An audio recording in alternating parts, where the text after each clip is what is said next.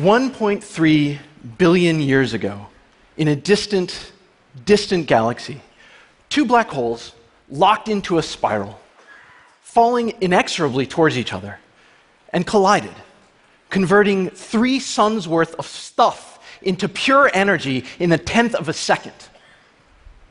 For that brief moment in time, the glow was brighter than all the stars in all the galaxies in all of the known universe. It was a very big bang. But they didn't release their energy in light. I mean, you know, they're black holes. All that energy was pumped into the fabric of space and time itself, making the universe explode in gravitational waves. Let me give you a sense of the time scale at work here. 1.3 billion years ago, Earth had just managed to evolve multicellular life. Since then, Earth has made and evolved corals, fish, plants, dinosaurs, people, and even, God save us, the internet. And about 25 years ago, a particularly audacious set of people, Ray Weiss at MIT, um, Kip Thorne, and Ronald Drever at Caltech, decided that it would be really neat to build a giant laser detector with which to search for the gravitational waves from things like colliding black holes.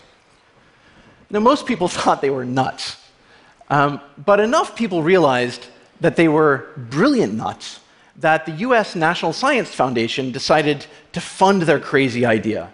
So, after decades of development, construction, and imagination, and breathtaking amount of hard work, they built their detector called LIGO, the Laser Interferometer Gravitational Wave Observatory. For the last several years, LIGO's been undergoing a huge uh, expansion in its accuracy, a, a, tremendous improvement in its detection ability. It's now called Advanced LIGO as a result. Uh, in early September of 2015, LIGO turned on for a final test run while they sorted out a few lingering details. And on September 14th of 2015, just days after the detector had gone live, the gravitational waves from those colliding black holes passed through the Earth. And they passed through you and me. And they passed through the detector. There's two moments in my life that are more emotionally intense than that. One of them is the birth of my daughter. the other is when I had to say goodbye to my father when he was terminally ill. you know, it was the payoff of my career, basically. Everything I've been working on, it's no longer science fiction. so that's my very good friend and collaborator, uh, Scott Hughes, a theoretical physicist at MIT, who's been studying gravitational waves from black holes and the signals that they could impart on observatories like LIGO for the past 23 years.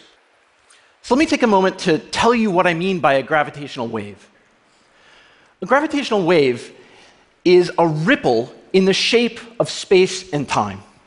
As the wave passes by, it stretches space and everything in it in one direction and compresses it in the other.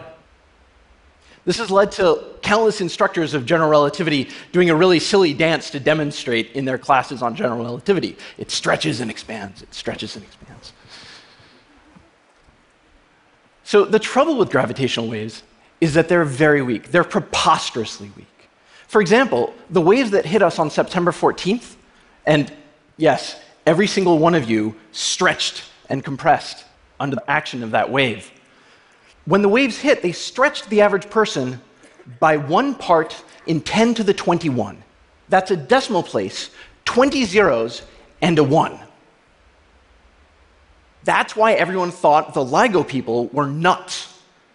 Even with a laser detector, five kilometers long, and that's already crazy, they would have to measure the length of those detectors to less than one thousandth of the radius of the nucleus of an atom.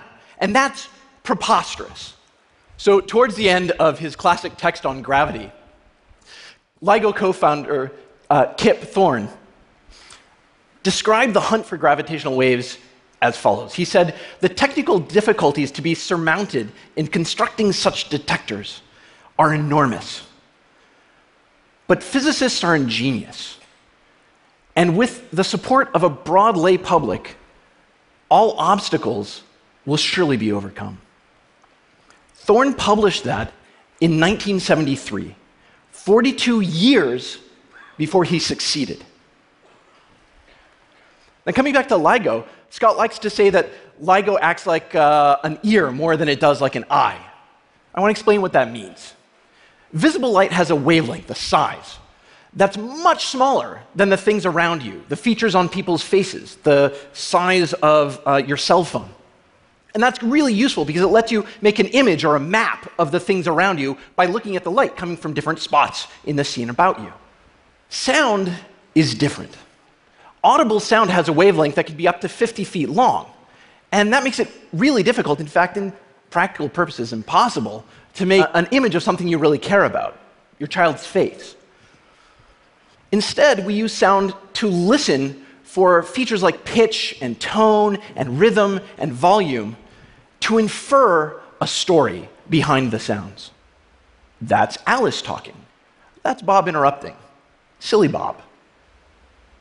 So, the same is true of gravitational waves. We can't use them to make simple images of things out in the universe. But by listening to changes in the amplitude and in the frequency of those waves, we can hear the story that those waves are telling. And at least for LIGO, the frequencies that it can hear are in the audio band. So if we convert the wave patterns into pressure waves in air, into sound, we can literally hear the universe speaking to us. For example, listening to gravity, just in this way, can tell us a lot about the collision of two black holes, something that my colleague Scott has spent an awful lot of time thinking about. If the two black holes are non spinning, you get a very simple chirp. Whoop! If the two bodies are spinning very rapidly, I have that same chirp, but with a modulation on top of it, so it kind of goes. It's sort of the vocabulary of spin imprinted on this waveform. So on September 14th, 2015, a day that's definitely going to live in my memory, LIGO heard this. So if you know how to listen, that is the sound of two black holes, each of about 30 solar masses, that were whirling around at a rate comparable to what goes on in your blender. It's worth pausing here to think about what that means. Two black holes, the densest thing in the universe, one with a mass of 29 suns, and one with a mass of 36 suns, whirling around each other 100 times per second before they collide. Just imagine the power of that. It's fantastic. And we know it because we heard it. That's the lasting importance of LIGO. It's an entirely new way to observe the universe that we've never had before. It's a way that lets us hear the universe and hear the invisible. And there's a lot out there that we can't see in practice or even in principle. So, supernova, for example. I would love to know why very massive stars explode in supernovae. They're very useful. We've learned a lot about the universe from them. The problem is, all the interesting physics happens in the core, and the core is hidden behind thousands of kilometers of iron and carbon and silicon. We'll never see through it. It's opaque to light. Gravitational waves go through iron as if it were glass, totally transparent. The Big Bang. I would love to be able to explore the first few moments of the universe but we'll never see them because the Big Bang itself is obscured by its own afterglow. With gravitational waves, we should be able to see all the way back to the beginning.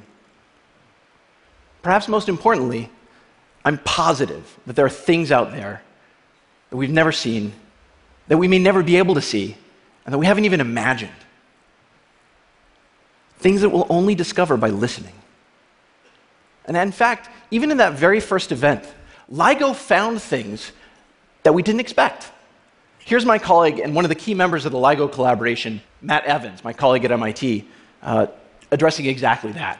The kinds of stars which produce the black holes that we observe here are the, the, dinosaurs of the universe. They're these massive things that are old from prehistoric times. And the black holes are kind of like the dinosaur bones with which we do this archaeology. So it lets us really get a whole nother angle on what's out there in the universe and how the stars came to be, and in the end, of course, how we came to be out of this whole mess. Our challenge now is to be as audacious as possible. Thanks to LIGO, we know how to build exquisite detectors that can listen to the universe, to the rustle and the chirp of the cosmos. Our job is to dream up and build new observatories, a whole new generation of observatories, on the ground, in space. I mean, what could be more glorious than listening to the Big Bang itself? Our job now is to dream big. Dream with us. Thank you.